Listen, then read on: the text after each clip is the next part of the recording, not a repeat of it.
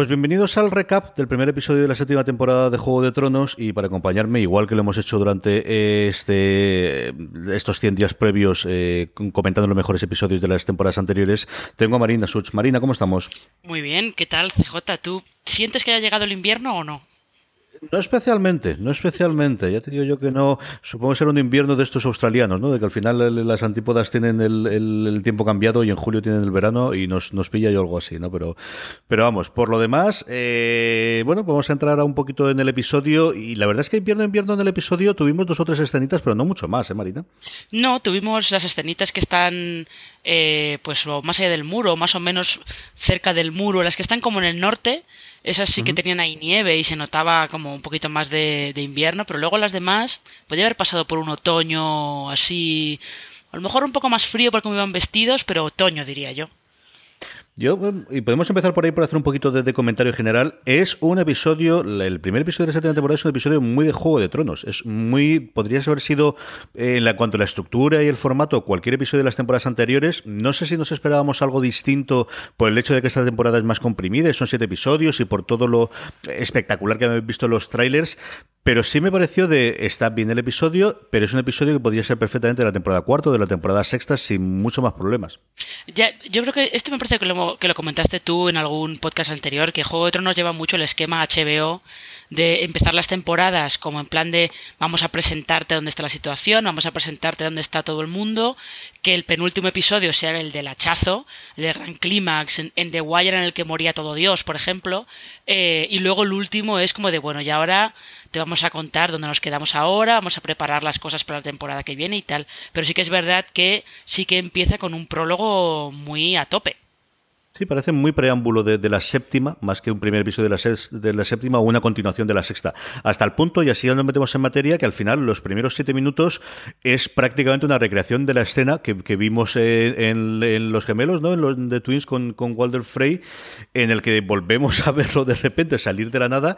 ¿Cuándo te diste tu cuenta de, uy, esto no es un flashback, esto es Ari ahora mismo? Eh, pues yo me di cuenta cuando sacan cuando sacan todas las todas las sirvientas sacan las jarras de vino sobre todo porque es la típica típico plano de, de, repente os mostramos las jarras de vino es típico plano de este vino está envenenado.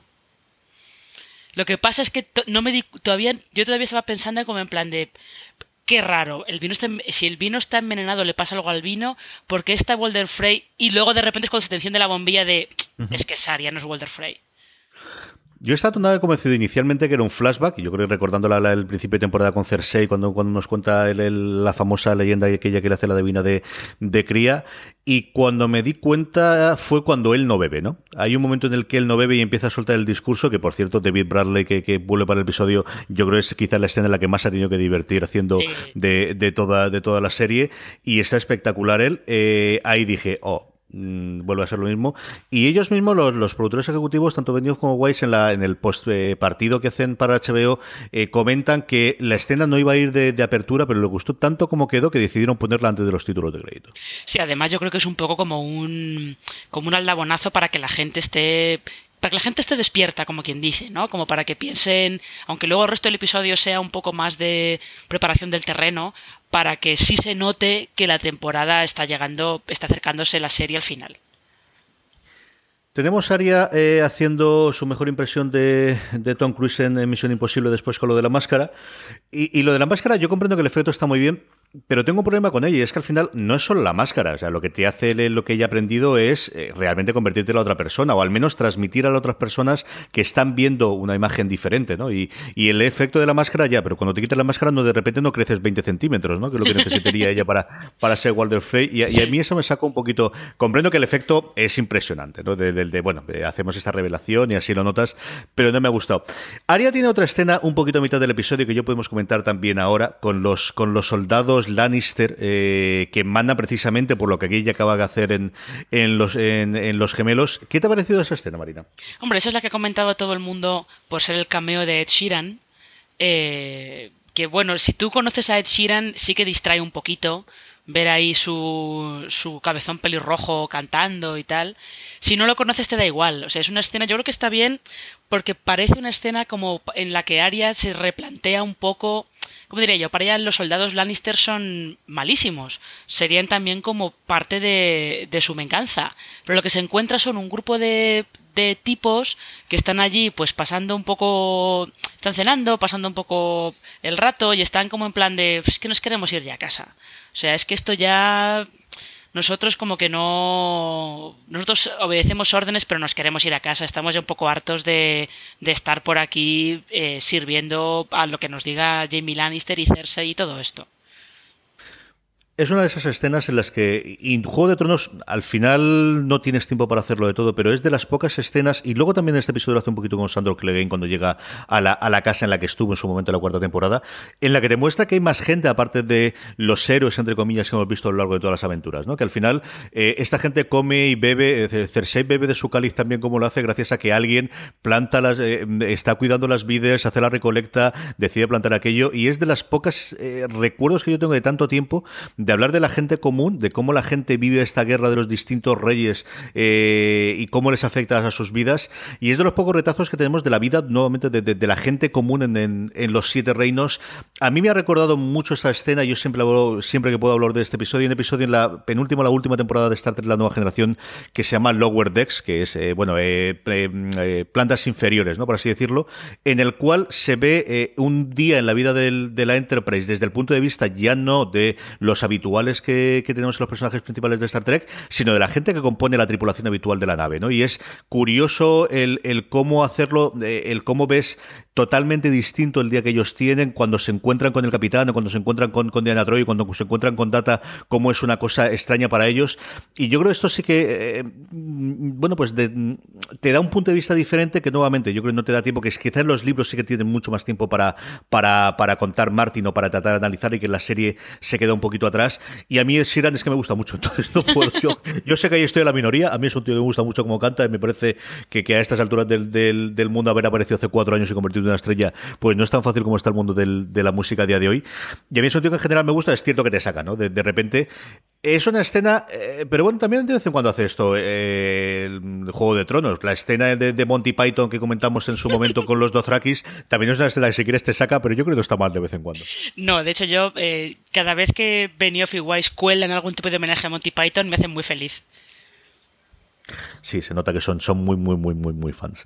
Mm, tuvimos esto con Aria y yo creo que, que por, por nivel de, importancia, lo siguiente que tuvimos más o menos cronológicamente entre estas dos escenas fue lo poquito que hemos visto más allá del muro. Y empezamos con Bran haciendo una de estas vuelos de pájaro de vamos a ver la que se nos avecina, que la cosa está interesante de ya sabíamos que teníamos esqueleto, ya sabíamos que teníamos caballo y ahora tenemos hasta gigantes. Nos falta solamente dragones helados para ver dentro del, del ejército del rey de la noche, ¿no, Marina?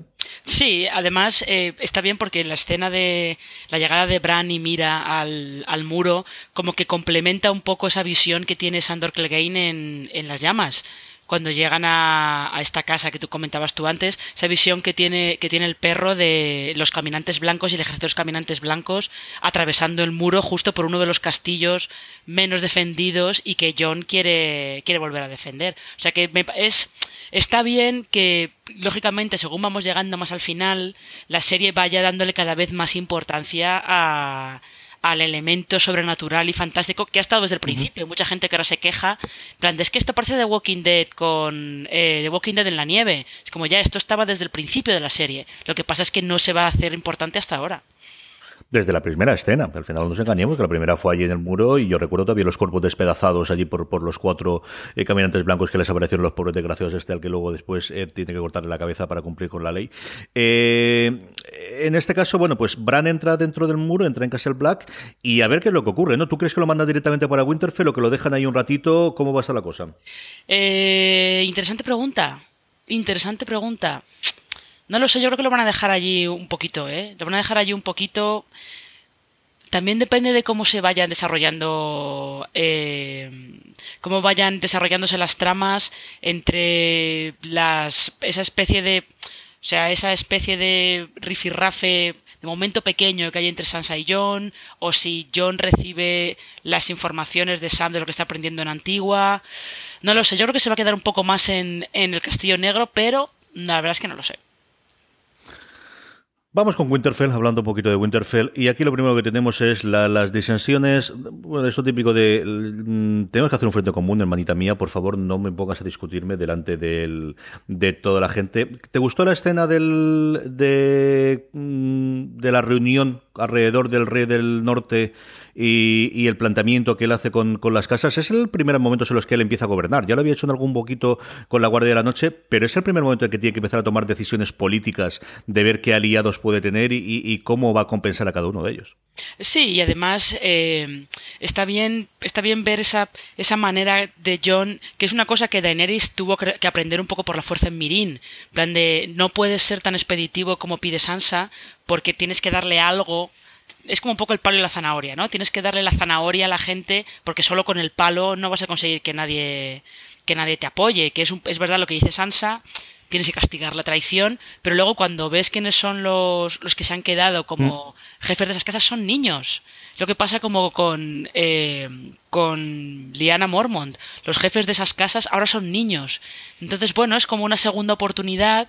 Es un poco como el potencial de que con estos niños Poniente pueda cambiar, ¿no? Que la situación pueda ser, pueda ser diferente. Aún así, eh, aquí yo creo, aunque John aquí puede tener más o menos razón, aquí yo creo que a John le está pasando lo mismo, o está, corre el riesgo de que le vuelva a pasar lo mismo que le pasó en la batalla de los bastardos, porque aunque es verdad que es muy importante que John tiene que estar centrado en, los caminantes blancos y en la amenaza que hay en el norte, que es muy importante, también es verdad lo que le dice Sansa, no desprecies ni subestimes a Cersei, porque cuando te quieras dar cuenta se te ha plantado aquí con un ejército Lannister y tú de repente te vas a hacer el sorprendido.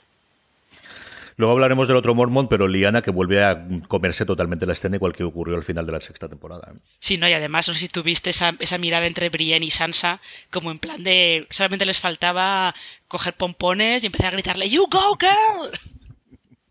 Sí, tanto de él como el caballero de la cebolla, ¿no? Yo creo que, que, ese recuerdo que él tiene de Sherin y de la relación que tuvo con ella, hay un momento en que sonríe al verla y, y yo creo que, que, ahí le recordaba, ¿no? De, de, aquella cría a la que cuido con tanto mimo y su jefe hizo lo que hizo, en fin. Eh, sobre el resto de las cosas, es curioso, y, esto ha sido después leyendo las críticas y dándole vueltas, cuando los dos eh, jefes de las casas que, estaban perdidas, que eran los Karstak y los Sumber, como comentaba Marina antes, eh, a quien juran lealtad es a la casa Stark. Cosa que no está nada claro que a día de hoy John Nieve, que al final se sigue apellidando Nieve, representa la casa Stark o no. Sí, lo que pasa es que da la sensación que todas las casas del norte han asumido que él es el heredero de, Ned Stark, aunque sea bastardo, ya veremos si luego él descubre que en realidad es un Stark un poco, para lo que sería poniente, un poco de segunda. Eh, pero parece que todos han asumido que no, no, que sí, John es bastardo, pero no importa. El heredero de Ned Stark legítimo es él, con lo cual Sí, yo creo que ha sido, aquí ha sido por aclamación, como por otro lado, eh, en el caso de King's Landing de, de, de, Desembarco del Rey, ha sido por descarte, ¿no? ¿Quién queda? ¿Cersei? ¿Qué, qué, qué derecho tiene para reclamar el trono? Que es la que queda. O sea, si quieres decir, habla con la montaña si tienes algún problema y hablas con ella y se lo cuentas, ¿no? Sí, sí, esto es como cuando eh, Laura Roslin es presidenta de las colonias en Battlestar Galáctica, que era la número 43. Es que todos los de arriba se los habían cargado, solo quedaba ella.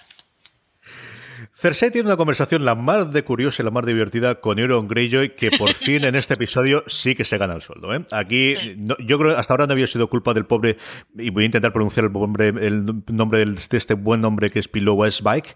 Eh, hasta ahora le habían dado otro tipo de cosas, aquí le dan una cosa para lucirse ya, ¿eh? Totalmente. Además le dan una cosa, una cosa como que le dijeran, mira, tú eres una, sí, un pirata. Yo he leído algunas críticas de gente que dice que, que parece un Jack Sparrow un poco, un poco de segunda. Y yo viéndolo tal y como va y cómo se presenta y tal, digo, yo lo veo un poco más estos piratas que hacía Bart Lancaster en las en cosas tipo el ¿cómo se llamaban? O sea, ahora soy incapaz de acordarme de los de los títulos, pero un poco ese tipo de piratas, sí como que son físicamente muy imponentes y que dominan la habitación, pero luego tiene como el rollito ese pacilón y un poco sí de estrella del rock que sí que lleva Jack Sparrow, porque todo el rollo ese de yo tengo mil barcos y dos manos buenas es gracioso, la verdad. Tiene tres o cuatro pullas muy divertidas en la conversación que vuelve a ser, y comentamos un poco de los episodios, de esas escenas que hace también Juego de Tronos, de diálogo. Aquí a dos, con la pullita de vez en cuando que mete Jamie, que luego sale escaldado. Eh, pero la verdad es que está muy divertida y él se marcha diciendo no volveré hasta que tenga algo para, para otorgar a mi querida, ¿no? Que al final lo que quiere es casarse con Cersei, como todos suponíamos. ¿Qué es lo que va a hacer? ¿Contra quién va a ir? ¿Va a ir contra el rey del norte? ¿Va a ir contra, contra Daenerys? Porque como bien dice Cersei antes, tenemos enemigos por todos lados. ¿Hacia dónde crees que va? Hacia Daenerys porque al mismo tiempo tiene su venganza contra, contra el resto de su familia que le ha traicionado, según dice él? Aquí yo creo que tengo un poco de información, inside information, como quien dice, porque hay una trama de Festín de Cuerpos del cuarto libro, que es cuando ah. se presenta a Euron Greyjoy, que aún no ha aparecido en la serie. Y puede ser que aparezca aquí, ahora. Y yo no quiero decirla para que no sea un spoiler, Está este problema. Todavía se, mira que hemos llegado a la sexta y toda la séptima todavía tenemos estas cosas. En fin, em, a mí me gustó mucho él. ¿eh? Mira que en las anteriores eh, creo un personaje desgraciado. Yo sí, lo que sigo dándole vueltas es de dónde han sacado. Debo decir, llevan mil años haciendo barcos esta gente y guardándolo en sentinas para sacarlos ahora todos.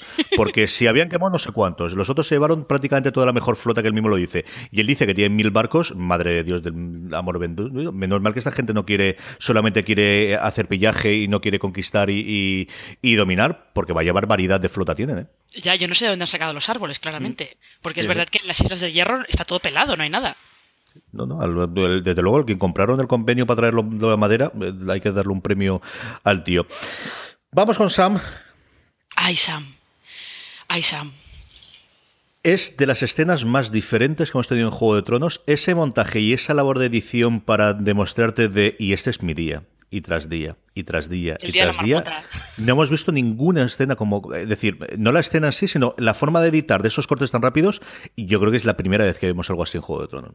Es que eh, a mí me recordó mucho justo eso, ese, ese montaje que hay en Atrapado en el Tiempo, cuando eh, el personaje de Bill Murray se da cuenta de que está reviviendo el mismo día mm. todo el tiempo e intenta, intenta suicidarse y no es capaz. Me recordó muchísimo esos, esos montajes, ese montaje que le iban haciendo de otra vez el mismo día, otra vez el mismo día, otra vez el mismo día.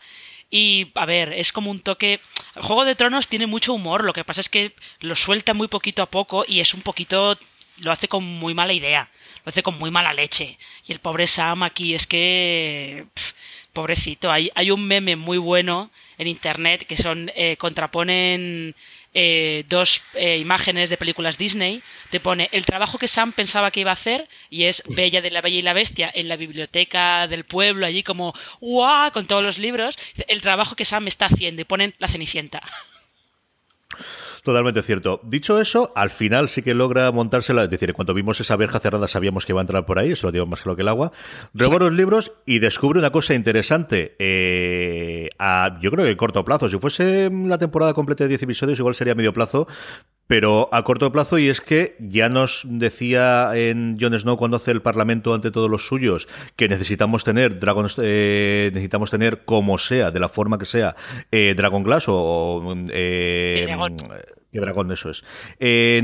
y Sam decide, descubre dónde están las minas más importantes, que evidentemente es un sitio muy pacífico en el que no ha habido nadie hasta hace dos minutos. Sí, vamos, y seguramente eh, si tú llegas y dices a Daenerys, eh, Daenerys, maja, que resulta que me he dado cuenta que debajo de tu castillo hay una beta de vidriagón. Yo sé que estás muy ocupada con eso de conquistar eh, Poniente y recuperar el trono de hierro, pero, oye, yo si puedo hacer una pausa, una pausita, me das un poquito, me dejas que yo escabe ahí un poquito y ya te dejo, te dejo que sigas con tu conquista. No sé yo cómo, cómo va a funcionar eso. ¿Cuánto crees tú que vamos a tener encuentro entre John, o al menos los enviados de John y Daenerys por el tema del, del ¿En dos episodios, tres episodios? Y, dos episodios ya lo estoy viendo lo estoy viendo ya como muy largo. ¿no? ¿eh? Sí, teniendo en cuenta que la temporada es muy corta, claro. Y luego también teniendo en cuenta todas aquellas fotos de los que sacaron los paparazzis de, del rodaje en el País Vasco, yo creo que va a ser más pronto que tarde. Pero bueno, dos episodios, sí, dos episodios me parece como una un periodo de tiempo bastante razonable. Sam acaba enviando un cuervo eh, para el norte diciendo precisamente esto pero justo antes de que eso ocurra y cerramos con, Sam, eh, de repente una mano les sale en lo que parece ser unas celdas que hasta entonces desconocíamos para que estaban utilizándose y volvemos a ver a Jorah Mormont ya con, con la Grayscale muy muy desarrollada y que pregunta por Daenerys como hace prácticamente todo el mundo en el episodio. No hay personaje principal que no pregunte por cuándo llega esta mujer, dónde está esta mujer y qué es esta mujer, porque todo el mundo sabe que está cruzando el, el, el mar, todo el mundo sabe que tiene tres dragones y que está al llegar. Lo que pasa es que es curioso, no sé si tú te diste cuenta, que cuando Jorah pregunta... Eh, ha llegado ya eh, Daenerys, como que lo pregunta, como lo pregunta como de una manera en plan de, el momento en el que llegue, yo empiezo a actuar. Yo tengo un plan. Pero no sé.